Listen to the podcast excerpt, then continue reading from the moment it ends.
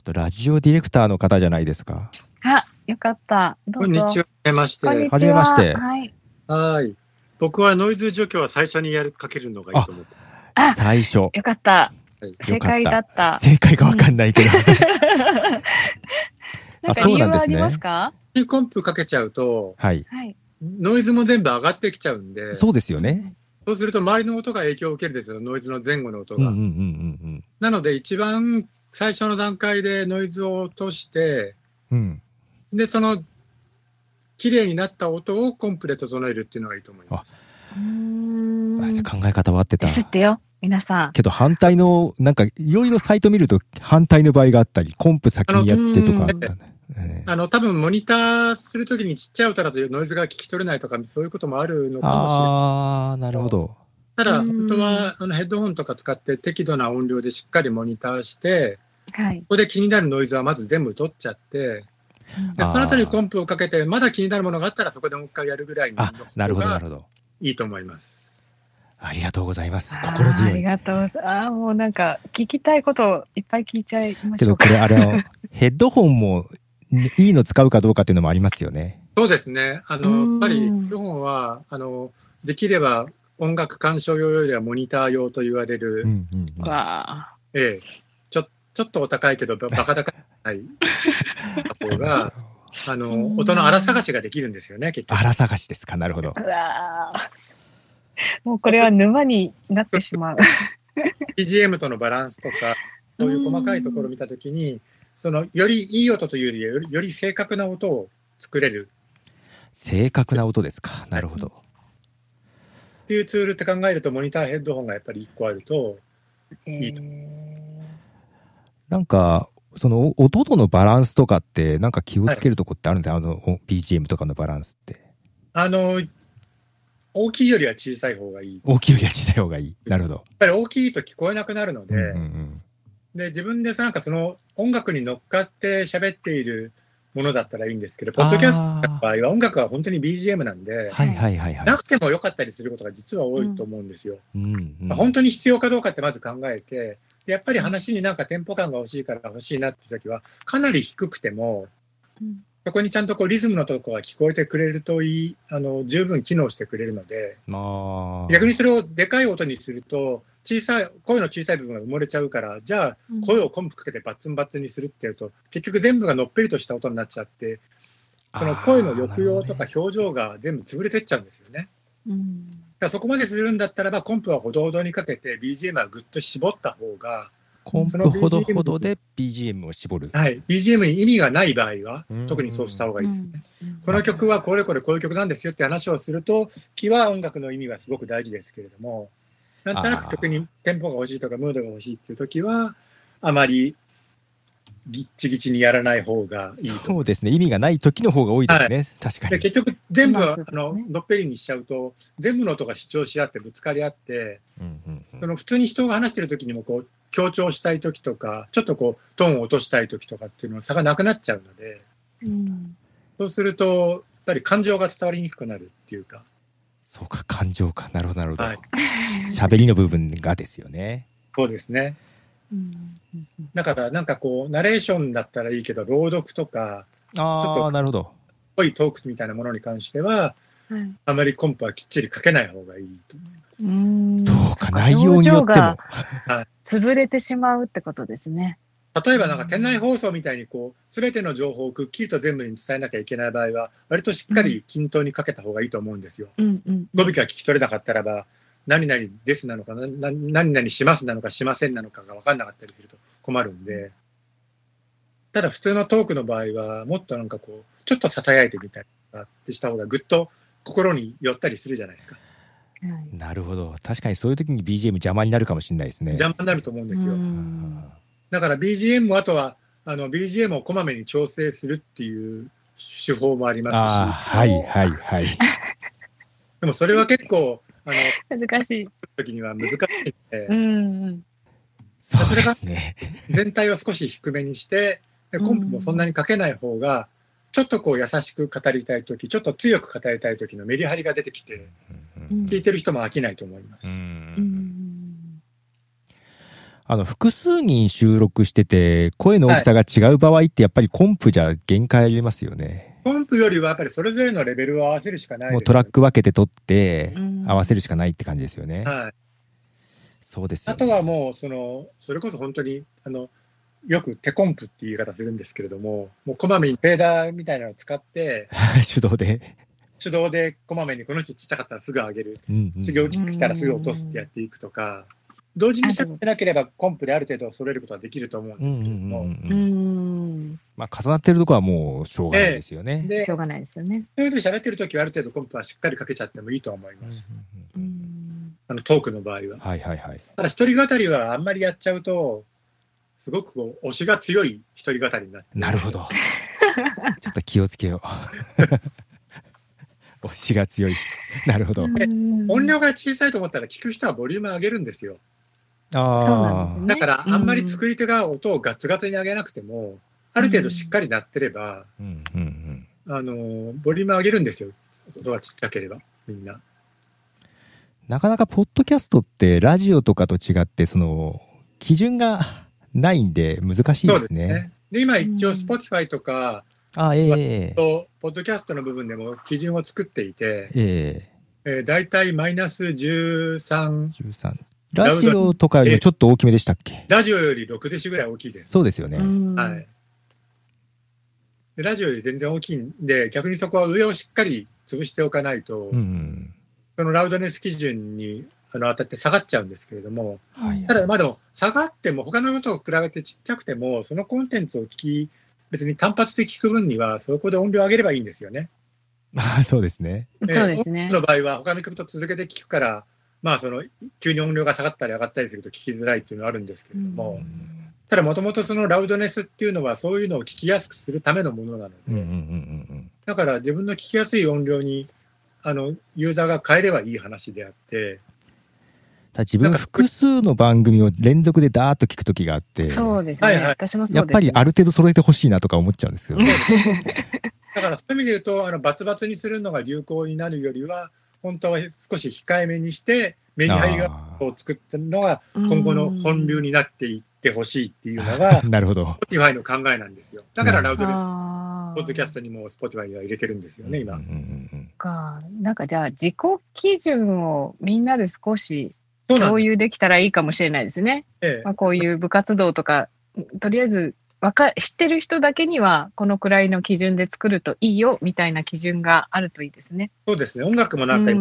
いう傾向にあって、うんあの、音をぎっちり入れて、バツバツに入れてる音はもう古いっていうう。。そうですね。うん前ほどないですよね。ラウドネス競争というか。そうそうそう。だキングヌーみたいに音は熱いんだけども、波形見るとそんなにベッタベタじゃないとか、うんうんうんあで、米津玄師みたいに音は結構、波形は結構しっかりしてるんだけど、音数は実は少ないとか、うんあ、うん。なんかそういうふうにその聞こえ方をちゃんと考えて作ってる人がおだんだん増えてきて、うん。いわゆるあの、AKB とか坂道みたいなこう、音をみっちりうん、だんだんそうですね。うん。高くなってきたのは事実なんで、でもそれはもう日本が一番今他の国より遅れてて、遅れてるんですか、遅れてます。やっと、だからやっとここへ来て日本はそこから抜け始めてきたっていうぐらいで、そうなんですね。はい。例えば今洋楽なんかはもう、あのビリー・アイリッシュにしたって、ああ、はいはいはい。韓国から来た BTS にしたって音数少ないんですよ、全然。そうですね、確かに。で、そこでみっちり音を入れてるっていうのはもうずいぶん前に流行はと終わってて、おおっていう時代なので、そこに日本はこれから合わせていった方がいいと思うんですよね。うん。ロックの人間なので、ちょっと考えが古かった。結構そのラウドネス競争真っ只中のところで聞いてだから。結構今、プラグって音圧上げるっていうプラグインがまだ今までいっぱい出てるありますね。。はい。うんええあれ日本でしか売れないんですよ、今もそうなんですか。えうわー考え方変わる。マキシマは程よく使うっていう、ほと他の音と粒を揃えるために使うものであって、ーあれで音圧を稼ぐんだったらば、それはそもそもミックスの段階から間違ってんじゃないの？っていう、なるほど。これから、なかったですあーじゃあ、ポッって皆さんドキ。ャストもちょっと耳に優しい時代にこれから入っていくかもしれないですね。だからが流行ってるのうんもまさしくそうだし。で、例えば Perfume なんかにしても、音数はそんなに多くないんですよね。ああ、そうなんですかあ。れ、でみっちりまあ、がっつりかけてるからですね。後からですね。かけてるんですけど、音数が少ないから、ぶつかってないんですよ。だから、あの、波形見るとべったりのののり波形って言われる真っ黒な波形になってるんですけれども、はいはいはい。ただ、あの、音楽的に破綻してないんですよね。うん音数が少ないから。そうか、音楽も波形見てみると面白いかもしれないですね。ええうん、そうですね。だから、星野源さんとか米津さんとかは、やっぱり波形見ると、なるほどと思いますよ。およく考えられてる。程よく、うん程よく、あの、その、聞いた時の音量を上げながら、ちゃんとダイナミクスっていう、こう、メリハリをつけてるっていう。へえ。でも、いわゆる、じゃあ、例えば、あの、リサとか、鬼滅の刃はいはいはいはい。やっぱりまだ全部がもうば頭から最後まで確かに確かに黒の発見になっちゃってて、これはもうトレンド、音質のトレンドで言うと、もう古いんですよ。古い。はい、なるほど。古いんだ。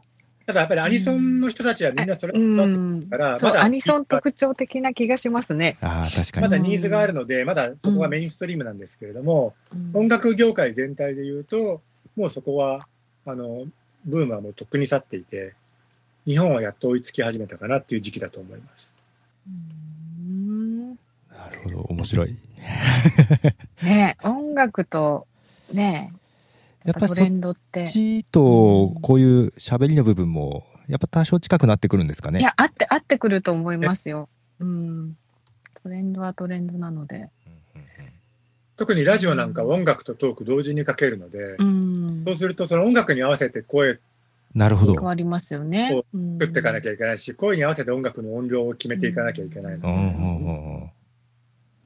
ん最近のその、いわゆる音圧バリバリの音を、声と同じレベルメーターの基準で合わせちゃうと、はいはいはい。音楽がでかすぎるんですよ。あ、でかくなっちゃうんですね。少し下げなきゃいけなくなるんです。うんうんうんええみっちみちにしちゃってる音源の場合は結局音量を稼ごうとしひたすらしちゃってるので、同じレベルで出しちゃうと、でかく聞こえる分、ただ、平坦な音がでかく聞こえるだけなんで、結果下げることになるんですよ。なるほど。なるほど。そうす。ると、アーティストが作りたい音量から下げられて放送されるから、意味ないじゃないですか。下げられちゃってますもんね。アップルミュージックも Spotify も結局そうやってみちみちに作った人は下げられて、あああ、そういうことですね。だから曲全体のメリハリをうまく作って盛り上げるところは盛り上げて、そうじゃないところはぐっと抑えてっていう、さっきのトークのメリハリで感情を伝えるのと同じようなことをやらないと、うんうんうんうん。あの、Spotify でも Apple Music でもラジオでも全部下げられちゃう結果。ーうん。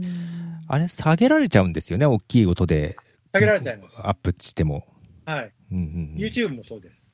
あ、YouTube もそうなんですね。はい。で、ニコ動も基本的には今、下げるのがデフォルトになって、ただ設定を切ることができると。そういうふうになってるはずです。じゃあ、本当にさっき言ってたように、プラグインで持ち上げすぎても意味がないってはい。感じ。逆にそれやればやるほど全体の音量が下がっていくっていう。ああ、で余計じゃあちっちゃいとこはに聞こえなくなってきますよね。はいうんうんうんうんだから歌を聴かせたい曲ならば、まず伴奏の音を減らした方がいいし、音数を減らした方がいいし、必要ない音量は下げた方がいいし、あ。確かにそういう曲が増えてるっていうのは、ええ言われてみればそうかもしれないですね。だからアレンジ力が問われて、そのそれこそ昔のフィル・スペクターうんうんうんと大竹栄一さんとかが音数が多くて、音の壁を作ったけれど、はいあれはすごく奥行きがあったから、そのメインの歌がドーンとあって、その後ろに壁があったんだけど、今はもう全部の壁が前に来ちゃったかああ。ら、歌が聞こえないんですよね。例えばヘッドホンで聞くと歌が聞こえるんだけども、スピーカーで聞くと歌が聞こえなくなっちゃう歌とかいっぱいあるんですよ。ありますね、確かに。ええ。あれはもう作る人がヘッドホンでミキシングしてヘッドホンでマスタリングしてるからなんですけれどもうん、うんうん。最大限の音を出そうと思って。でもそんなことをすると、スピーカーで聞いたときに、オケの音が主張しすぎちゃって、うんうん歌が生まれちゃって、歌詞も聞き取れないし、何言ってるか分かんないし、感じが全く伝わらないってなっちゃうのが多いと思います。やっぱトレンドはあるんですね。はい。トレンドはあります。で、突然入ってきてこんなに喋り倒して、いやいや、面い白かったやいやいです。や、面白かったです。なんとなく今、入ったらばコンプレッサーの話をしていたので、はい。うん。いや、あまさに聞きたかったので、げあのラジオの現場とかどうなのかな。やっぱり音楽ともまた違うじゃないですか、ミックスの考え方というか。ラジオでもやっぱり下手くそな人は BGM バンバン大きくして、これ耳が痛い。スタジオでは、あの、ララジオのスタジオでは結構、その、大音量で大きなスピーカーで聞いてるんで、声も音楽も気持ちよく聞こえてるんだけどなるほどうん普通の人がじゃあラジコとか、ちっちゃなラジオとか、あとスマートスピーカーで聞いたときに、これ BGM うるせえなっていうのが出てくるんですよ、あ今度。確かにあります。ミックスしてるときはいいかなと思ったけど、配信後、なんかどっかで聞くと、ええあれなんか全然聞こえないぞみたいな時あります、確かに。よくだから音楽もラージモニターとスモールモニターと両方で切り替えながらミックスするのが一番いいって言われるじゃないですか。そうなんですか。切り替えて両方で確かめてっていう感じで。そうです、そうです。あとは、あの、一昔前はラジカセをレコーディングスタジオのど真ん中に置いて、あアウトあ。プットをそこから出して、で、普通に CD ラジカセとかで買った人がどう聞こえるかをそれで確かめるみたいな。うんなるほど。そうね聞いてる環境はちょっと意識した方がいいかもしれないですよね。で、最近は、あの、iPhone のイヤホンではいはいはい。そうですよねミック。スする人が多いんですけれども、うんただまあ逆に言うと、あの、ミドルサイズのちゃんとしたモニターでしっかりミックスした音は何で聞いてもよく聞こえますよ。ああ、なるほどなるほどなるほど。うんそこから先を追求するときにラージとスモールは両方必要になるかもしれませんけど、いや、そこまでできないかな。基本の機として作るんだったらミッドサイズのちゃんとした低音がある程度しっかり出て、高音もしっかり出るモニターでいい環境でスピーカーでミックスをすればヘッドホンで聞いても気持ちいいし、大きなスピーカーでも小さなスピーカーでも程よく聞こえるっていう。そうか、スピーカー、なかなかだけど、ポッドキャストで、そうですね。自宅で編集となるとポッドキャストで個人でやって、そうなんですよ。なので、どっちがいいかですよね。私、ええイヤホンと一応パソコンのスピーカーと両方ちょっとずつ聞き直しをするんですけど、はい。うん、で、ポッドキャストは圧倒的にそれぐらいの環境で聞いてる人が多いので、はい。こういうのでちょっとずつ聞き比べるぐらいで十分だと思います。あで、それじゃあやって間違ったねると、作ってる時はなんか結構思い切って音楽入れを強く入れちゃうんだけども、あ、はいはいは。はいいはい。一般的に聞くと、あ、もっと低くてもいいなっていうのが分かそうる。ですね。うん。最低なんかちょっと違う環境で聞き直したりとかした方が良さそうですね。うん、それは良さそうですね。僕も。うんはい。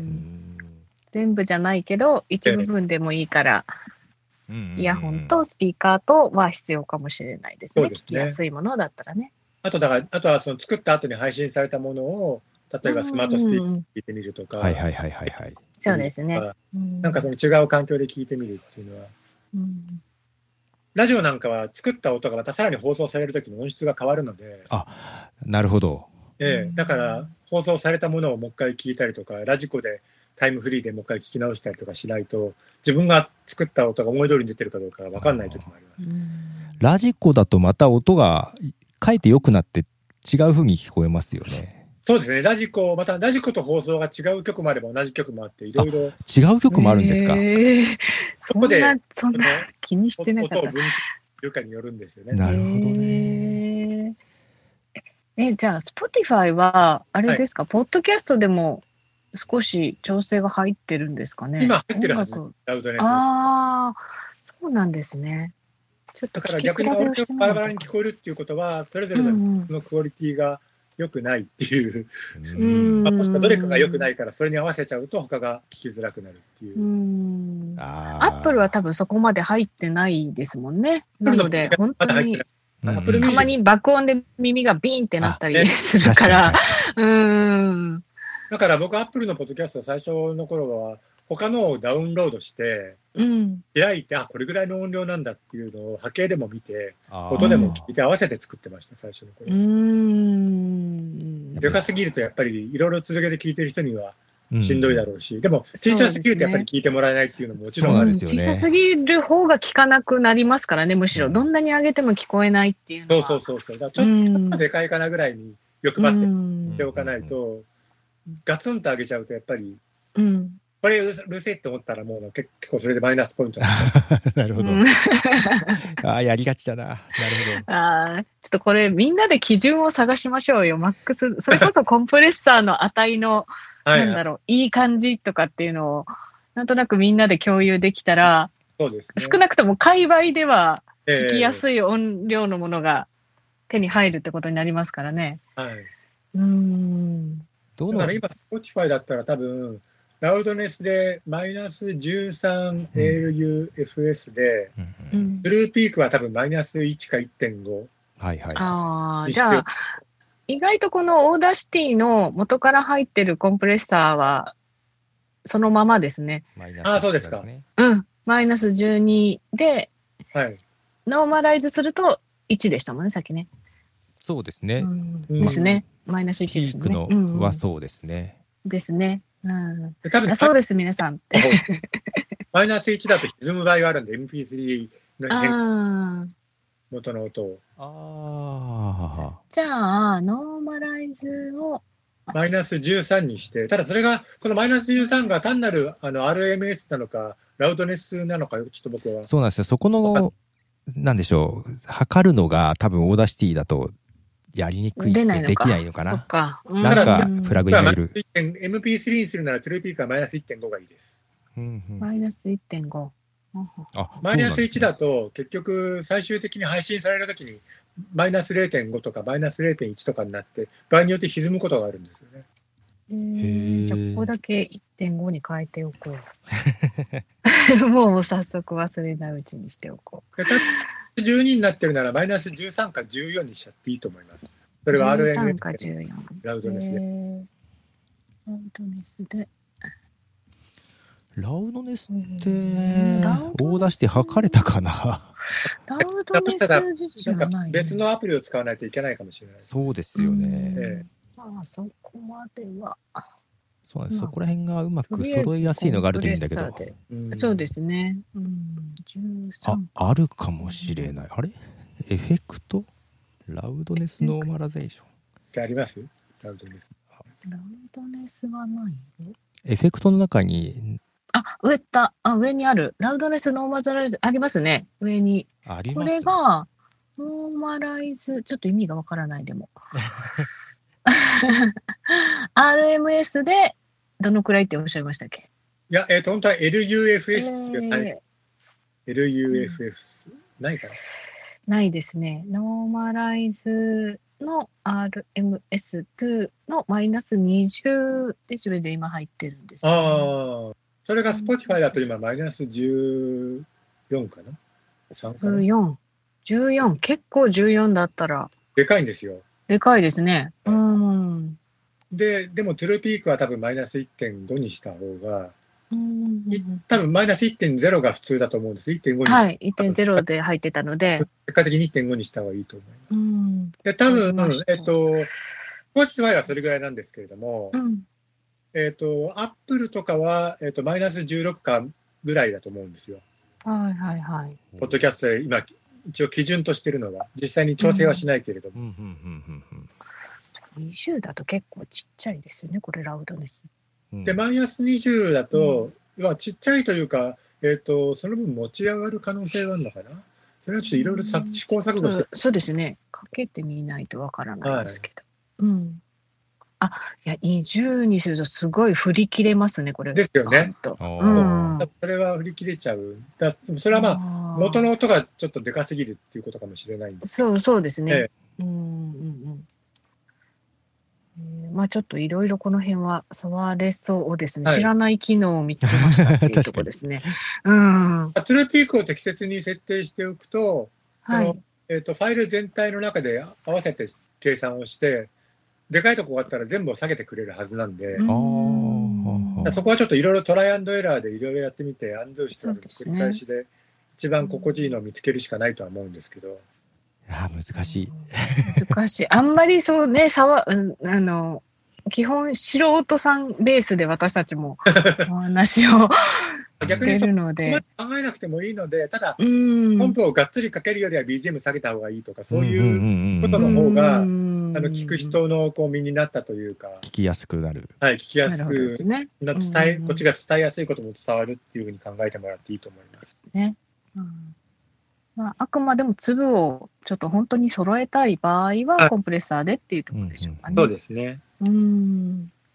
けどそのラウドネス競争じゃないからコンプレッサーも確かに強めにかけない方がいいのかな。うん。あんまり、ラウドネス競争じゃないっていうことを今日は 勉強しました。だから、だけ叩いてくれれば、でかい時だけ潰してくれればう、んうんまあ、そんなに上げなくてもいいっていう考え方と、うんあとは全部の音を下げて、下の低い音だけをコンプレッサーで上げるっていう考え方、両方あるんですけれども、うんはいはいはいはいそうですね。どっちかというとそっちかもしれないですね。あのはい聞こえない声を拾いたいえそうだと思います。素人だと。うんですよね。うんだそうすると本当はコンプレッサーよりもレベラーっていう、レベラー。うん、レベラー使ってました、私も。はい自分だけにレベラー使いましたう。ん増幅っていうやつがあるんですよ。うんはいうんうん。で、レベラーで一定のものを下げて、で、逆にピークはリミッターで叩くっていうのがリミッターでですか？なるほどコンプレッサーなるを使うほどね。いいかもしれない。いいかもしれない。まあ手動ですけど、その方が確かに、あの、なんでしょう。真ん中を動かすことなく上下だけバシッと切ってあげるって感じですね。えああ。え、飛びるとこだけ拾ってあげてう、ん飛。び出たとこだけ削ってあげるっていうのが、ねまあ、コンプレッサーは一応それを全部一緒にやってくれるんですけれども、うんうんその分音のやっぱりこう、あの、密度というか、を狭めるという感じ音がある。圧が変わってしまうってことですね。別トラックの人は、小さい方に増幅をかけましょうんうんうん、う。そうです。で、一つのトラックの場合はもうコンプレッサーがベストうんって感じで考えていいですか、でいいと思います。うんうんあとはかけ、あとはどうかけるかですね。そうですね。タックタイムを強くしすぎ、早くしすぎると、うん。全部がのっぺりするので、ああ、アあえてアタックは少し残すとか、あたうんはあはあはあはで、リリースタイムを長くすると、次の言葉が切れたりするので、あ。そこはみあー自分の喋り方に合うものが結構変わってきて、あ、喋り方。なるはいほど。自分の声質とか喋り方によって人によって違う。もうもう、でもそうですよね。本当にトライアンドエラーですね、そこはね。はい。そのどれぐらいあのコンプレッションの比率をかけるかとか、うんもう全部本当に人によって違うので、ラジオとかだとゲストとかって難しいですね。いや、その場で調整しますよ、だから。あ、うんその場で調整するんですね。まあそれはプロですもの。すでもあ音楽かけてる間とかに、ごい。はい。うんあの、回線のチェックで、その、放送には流さないで音を聞いてう、んそれでまずざっくりいじって、で、放送で流しながら微調整するみたいな。ああ、うん微調整するんだ。なるほど。はい うまい下手がありそうだ、すごい。なんか、本番に声がちっちゃくなる人とかもいますから、ああ、なるほど。リハと違うぞおとなしい急に本番で元気になると。逆に。にだから調整していくのはもちろんなんですけれども、ただやっぱり最初にマイクのチェックはして、向きが合ってるかとか、どんな声質になるかっていうのをちょっと見て、これざっくり雑に調整をして、まずは本番に入るっていうパターンですよねうん。録音番組ならば、一回喋ってもらって、そこで調整ちゃんとしあはいて、はいはい。うんのそうですね。生配信の時ですね。私たちがそのそうですね。調整がっていうのはね。うん確かにそれはあるかもしれないですね。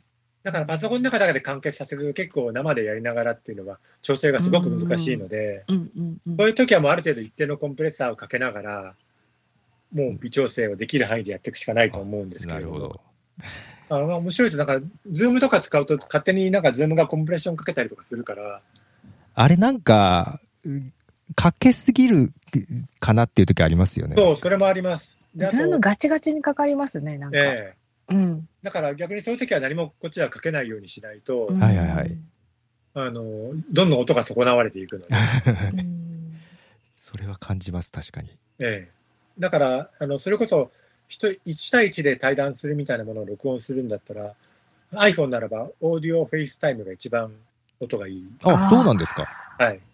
なんか遅延も少ないですよね、 FaceTime もうほとんどないです。はい。うん。私も常にそう思ってました。FaceTime がいいと思ってたんですけど。そうなんうん。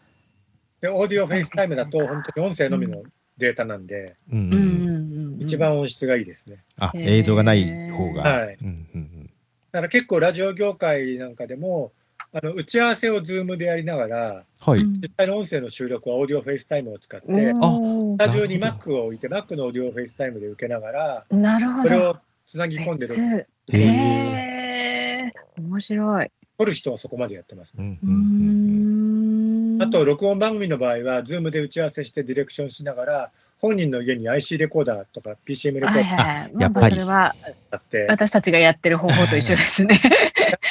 うんもらって、編集でつなぐ。うん別別撮りしてね。うんなかなかネットワークで左右されちゃいますもんね。そうですね。うんやっぱり、あの、クラブハウスは0.1ミリ遅延があるんですけれども、それぐらいなんですね。 Zoom って0.5ミリなんですよ。ですよね。もっと大きいですよね。構大きいんですよ、やっぱうり。ん。そうですね。クラブハウスやっぱり少なめなんですねク。ラブハウス少ないですね。へえ。1セカンドって言われてますね。まあ、それって音質が下がってるのかな。あ、けどなんかスピーカーとリスリスナーの方でサーバーが違うとか、なんかそあなんかそれは言われてますね。あの、要はスピーカーが使っているデータは双方向の通信じゃないですか。ええでもリスナーは一方通行にすることによってデータ半分にできるんですよ。だからパッケージングしてリスナー用に配信してるんですよね。ああ、ああ、ああ、ああ、なるほど。そうしないへえとがリスナーの分倍になっちゃうんでうん、うんうんうん。うん往復で。だからスピーカーよりもリスナーの方がちょっと遅れて聞こえるとかなんかいうの聞きまはい、ちょっと、ちょっと音質も悪いし、ほんの少し遅れて聞こえる。あ、音質とかも違うんだ。へはい。あの、よくだから、スピーカーの方がいいんだ。あ、はい、よくリスナーからインバイトしてもらうと一生音が途切れるのはサーバーが、そうそうです、そうです。うん。で、音質がゴロって変わるんですよ。はいうん。い。で、そもそも声に特化した、すごく帯域が、細い帯域でいい音が出るように、かなり工夫はされているんで、すごいっすね。はい。リスナーは聞こえるんですけれども、へえ、それでサーバー落ちるわけですね。で、今日なんか、日本、暇で昼間、どんどん入ってそうです。はい。今日悪かったです。です。ちょっともう最初できないと思ったんですけど。なんか新しくって、はいはい。それでもうアメリカでも混んでてみたいなことらしいですよ。あうんやっぱり向こうにも影響が。はい。ですよね。うんはい。ちょっとせっかくプロの方がいらっしゃってるので、聞きたいことあったら、ぜひ手を挙げてください。まあ、ツイッターの方で、ハッシュタグ、ポッドキャスト部でいろいろ書いてますがどちらかというと、勉強になりますっていう話がですね、一方的です。ラウドンス基準の話面白いとかですね、うん。今のトレンドはもう一時期のメタリカ基準ではないのですね。そうですね。トレンドがちょっと変わってくって、うんポッドキャストの中でもトレンドってやっぱり変わっていくので、音質も出てくるかもしれないそうですね。うんうんうん。今後あまりそんなこと気にしたことなかったけども、うんうんうんうん。なんか、こ、この番組は見本になるよっていうのがあると、なんか、うわ見本になるよは、でも、そこ目指し始めたら大変ですよ。あそうですかあ。の、やっぱり見本になるのは海外のポッドキャストですよ。海外ですか？英語で何言ってるか分かんないかもしれないけど、僕うんも音だけは聞こえますもんね。かっこいいし、音のやっぱり使い方とか、ああ、ちょっともうちょっと勉強して、波形も見てみようかな。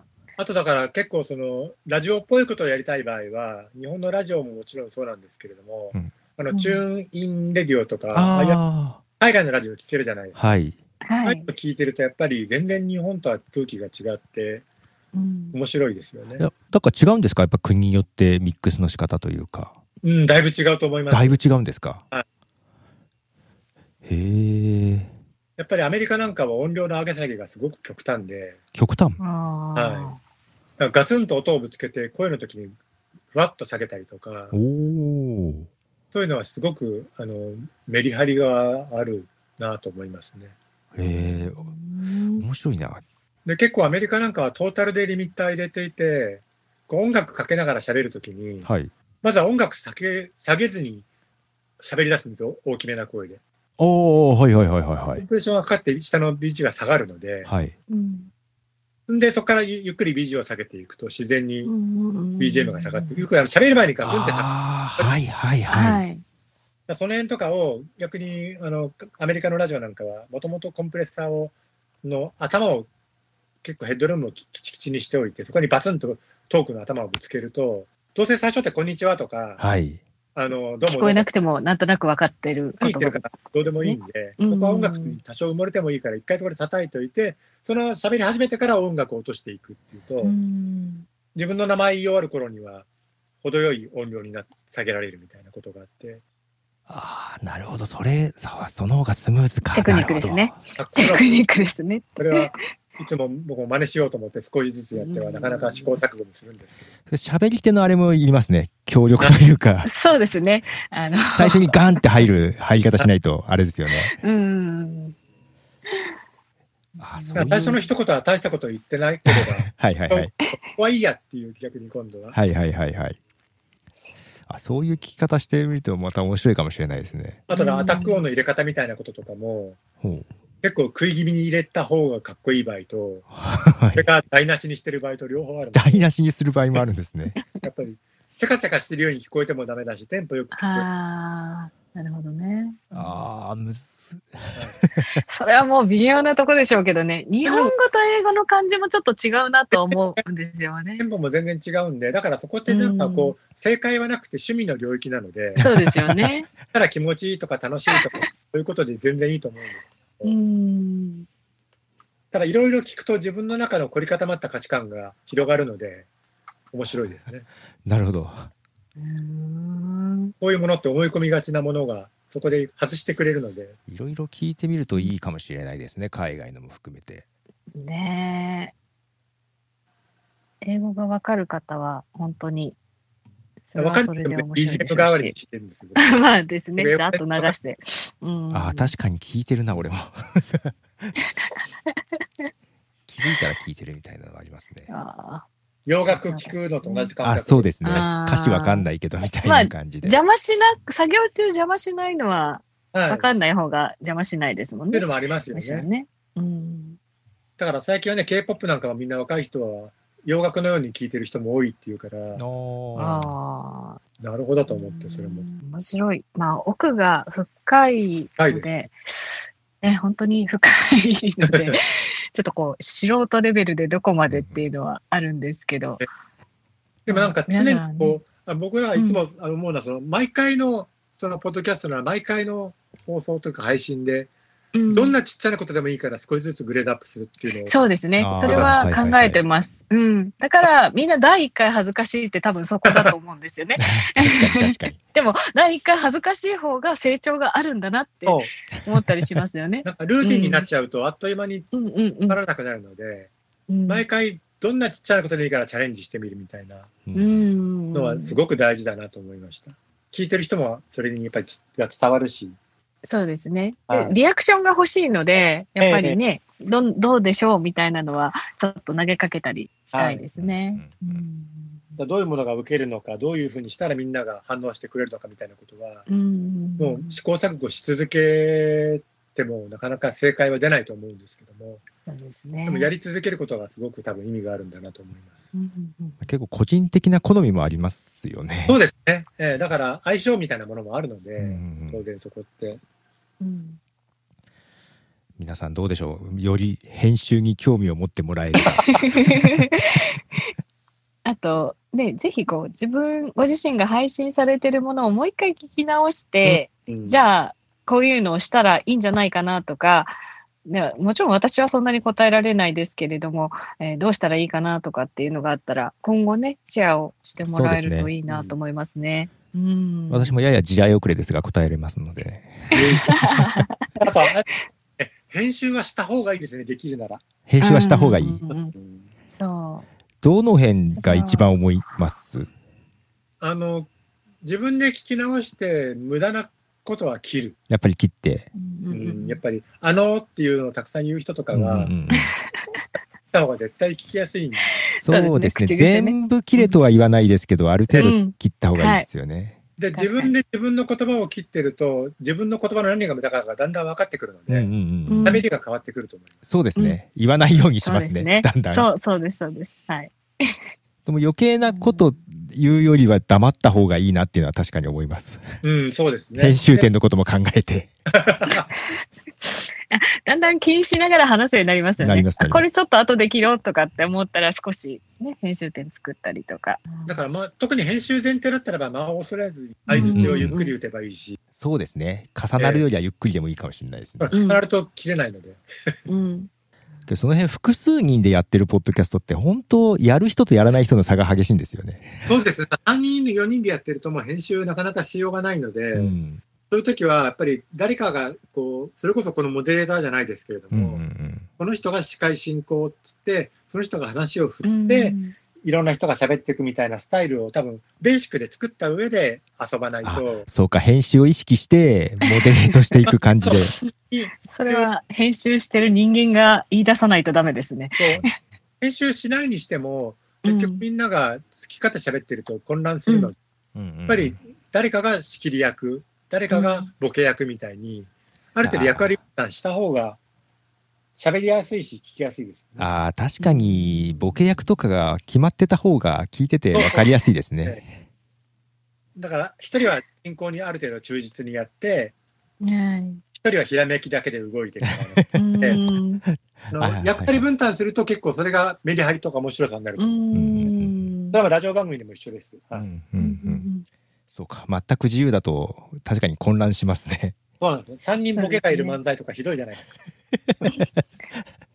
なるほど、なるほボケ倒しで終わっちゃうみたいになっちゃうと、それはそれでカオスで面白いんだ。まあまあ、たまにはいいですけどね。ええ長時間続かないんで、やっぱり。うん、あ、なるほど。長時間、うん回数重ねるのかっていうところも考えると。あツイッターの方にゆいまるさんが編集点を作るのにポンと軽く手を叩くことにしてるおという、すごい。ね。波形でわかるから確かにそうですね。声と手を叩くでは波形が変わってくるので。なるほど。それはやったことない。うん。私なんかどっかにゲストに行った時に最初の点を合わせるあの遠隔なので最初合わせるのに手を叩くとかって。はいはいはいはい。やる時がああ、合わせるためですよね。うん、そうでです。ね。うん。あとは、えっ、と、ちょっと拾いましょうかね、お話の内容は半分以上わからないけど聞いて楽しい。そうそうそう。楽しいんだったらよかったですって。あと、おすすめのマイクの話とかって、まあ今後ね、またこういうふうにうんちょっとずつ絞ってやりませんか、ポトフさん。マイクはねねちょっとやりたいんですよね。やりたいですよね。そのここにも収録機器とかね、ちそうですね。うんやりたいですよね。素人向けおすすめマイクのお話とか聞きたいってありますね、確かに。うん高すぎるマイクは買わないってことですね。そうそうそうそう。まあやっぱり私もそう結構個人の趣味でやってるので、うんうんうん。限界 というか、やっぱり高いのは高いのでね、あの、おすすめは、いいな、分かってる。うん、ただ。高すぎるマイクは結局、あの、部屋では性能をフルに活かせないんですよあね。、拾いすぎちゃいますよね。そうですそうじゃないね。かとうん確かに。まあ、なんかそれもね、やりましょうよ。そうですねちょっと時間を分けてね。うん単純にマイクだったらば、初心者にちょっとちゃんとしたものが欲しいっていうと、オーディオテクニカの AT2020 っていう定番がうんあるんですけれども、AT2020。はい。ああ、見たことあります。はいはいはいはいそ。れは、値段が今いくらぐらいだろう1万円1万円ぐらいですよね。ぐらいですかね。だからちょっと、ちょっとちゃん、ちょっといいのを買いたいなっていう時には、あの、これぐらいうんうんが、ポッドキャストとかやるにはいいし、それなりの録音にもいい、うんうんあの、力を出してくれると思います。あの、手話の58とか買うよりこっちの方がいいです。あ、そうなんですか？手話の5%は多いですよ。あと、5発使うなら57の方がいいです。うんああ、57もありますね、確かに。はい。え、何が違うんですか？あの、5パーはどっちかというとステージで使うマイクに特あ、化してはいそうはいはいはい、ですよね。はい。歌、歌にそうですね、はいボーカル使うかイメージが。あわかるようですよね。いわゆる、あの、その、スタジオよりステージなんですよね。あで、57の方は楽器収録も含めて、スタジオ収録にも向くような万能なマイクで、ちょっと優等生なので、値段が安いんだけれども、あの、繊細な音が拾いやすい。あ、そうなんですか。はいただ、ゴッパみたいにそのステージで落っことしたりとかしたらあ壊れやすい。丈夫なイメージもありますもんね、はいペッパーは。5%はね、確かに。雨風にも強いし、多少落としても壊れないのに比べると、57の方がよあのや弱いんですけれども、で、ベータ57っていう57の上位機種があって、ああ、はいはいはいはい。それベタはは聞いたことありますね。はい、それはちょっと値段高いと思うけれども、まあ、ベータ57か、さっきのオーディオテクニカの AT2020 あたりが、その、割と初心者なりセミプロの人が家に1本とりあえずちゃんとしたマイクを買おうと思うんだったら、その辺がおすすめです。おおなるほど。で、防音とか気温の設備がちゃんとしてる人たちは、アーカーゲーとかが出してる安いマイクでもあるんですけはいども、はいはい。ただまあ、いきなり上に手出すよりは、その辺のマイクをまず使いこなした方がいいと思います。マイクの話もちょっと聞けちゃった。ちょっとね、マイクの話も。まあ、皆さん気使ってるのも含めて、ちょっとなんかまとめましょう。これまとめないとですね、どっねかにちょ。っとね、だーっと話してもしょうがないので、ちょっとどっかにアーカイブ的にまとめましょうね。まとめていただいて構いません。ありがとうございます。はい。はい。そうここでの話は外に出しても大丈夫ですか？大丈夫です。こここは大丈夫録音部分も使ってもいいですかね？大丈夫です。一応許可取ればいいっていそう、う、あの、一応発言者の許可があればいい。っていうふうに公式になんか あったので、なったみたいですね、ははいい。文章じゃなくても大丈夫になったみたいですね。あそうなんですね。最初はなんか文章に書、面、文章じゃないとそうですね書面に最初書面だったんですけど。まあでも少人数でみんながいいっつってりゃ書面なんか後から作りゃいいんだ。確かに。そうなんですよね。えありがとうございます。とんでもないい。です。はい。うんすごい面白かった。はい。ね。そう、なかなかね、このポッドキャストは素人がやってる人がほとんどでしょうけど、うんね、こういうプまあ、ロの現場の蓄積され話たね。聞く。そうそうそうん聞く機会がないので、面白いですね。これをどう素人レベルに落とし込めるかっていうところも もちろんあるんですけどね。うん。まあ、あと、継続的にちょっとこういうテーマちょこっと、それこそマイクとかに変えつつ、はいはい。やってみたい感じですね。ょう。はい。じゃあ、とりあえず2時間ぐらいやったのかな？そうですね、2時間になりましたので、ぼちぼち。一旦切り切りますか。はい。はい、ありがとうございます。ありがとうございました。ありがとうございました。また気が向いたら、はい。ぜひぜひ、まありがとうございまたす。よろしくお願いします。てください。ありがとうございました。あさあ、はい。というこまあ、とで、なんやかんや言いながら2時間近くやれましたね。はい。ちょよかった。っとこれ編集してどっかに アップするようにしますが、同時にテキストにもちょっとまとめないといけないですね。テキストね、どうしましょうか、ね。まあまあまあ、ちょっと出てきた機器と機器名とか、その辺のそうですね。ことを少し、まあまあ、後から修正することもかんかもしれないとか、まあ、ラフでもちょっとまとめた方がいいかなっていう気ラフでいいと思いますよ。まあまあ、詳しくは聞いてくださいみたいな感じですけどね。そうそうそうです、そうです。あの、ポイントだけポンポンと上げといて、はい。ね、リンク貼って。ちちょっとそれは近日中に。はい。はい。あで、今後、ポッドキャスト部を、ポトフさんがちょいちょい開くと思いますのでって。ちょいちょいそうですね。ポッドキャ。スト部と気づいたららね、入っていただいたらいいですし、まあ、こうやって、なんでしょう。あの、タイトルつけてね、やるときはまたはい。告知をしてくださると思うので、ただ。他の人もポッドキャスト部とつけてやってもらっても全然構わないので、そうですよね。あの、なんていうの、部活動が派生してっていいかなって感じですよね。い、ろんなところで。はい、全然誰うん誰でもちょ っとポッドキャストにつついてなんか喋りたいっていう時使ってもらえれば、ですよねあ。のハッシュタグポッドキャスト部っていうのもあんま使われてないので、あの拾いやすいと思うので、カタカナだったらですね。そうそうカタカナだったら、うんカタカナですね。であと、クラブができたらみんなぜひクラブに入りましょうって感じで、どうでしょう？申請が通るのか、ただ通るな？んか申請しなくてもアプリの中で作れるようになるみたいなこともどっかあで。そうそうそう、の何ヶ月か後にはそうしますみたいになってましたね。まあ、アンドロイドが多分対応するのが4月ぐらいじゃないかと言われてるので、うんその、その頃に一緒にね、うん。うん、まあ、そこでまたユーザー増えるでしょうし、ポッドキャスターとかのね。じゃあ2時間、ちょっと最初はトラブルありましたが、今日はありがとうございましした。ありがとうございました、皆さん。はい。ありがとうございました。ありがとうございました。じゃあ、お父さん、このまま、あの、お部屋継続されるのであれば別立てしてそうですね継続しましょうか。まあまあ、このままこう、こうしばらく開けときます。うん。なのであの、入りたい人全然、もうここからは録音、録音というか配信しませんので。配信しませんので、自由に出入りしていただいて結構です。では、一回これはでい今日は終了します。はい皆さんありがとうございました。ありがとうございました。